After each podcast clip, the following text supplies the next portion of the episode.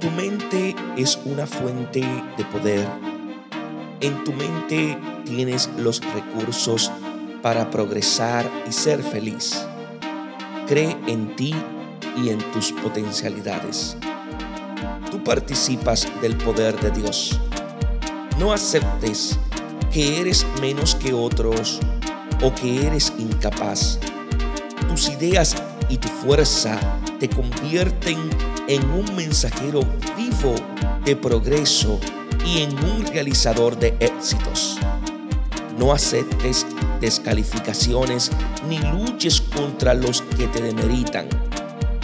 No te empequeñezcas, pues tú eres mucho más poderoso de lo que te imaginas. Confía en que tu fuerza mental es mucho mayor que la debilidad que aparentas. Tú participas del poder de Dios. Por eso, pon el corazón en lo que anhelas y trabaja por alcanzar. Dios os bendiga en sabiduría y en santidad.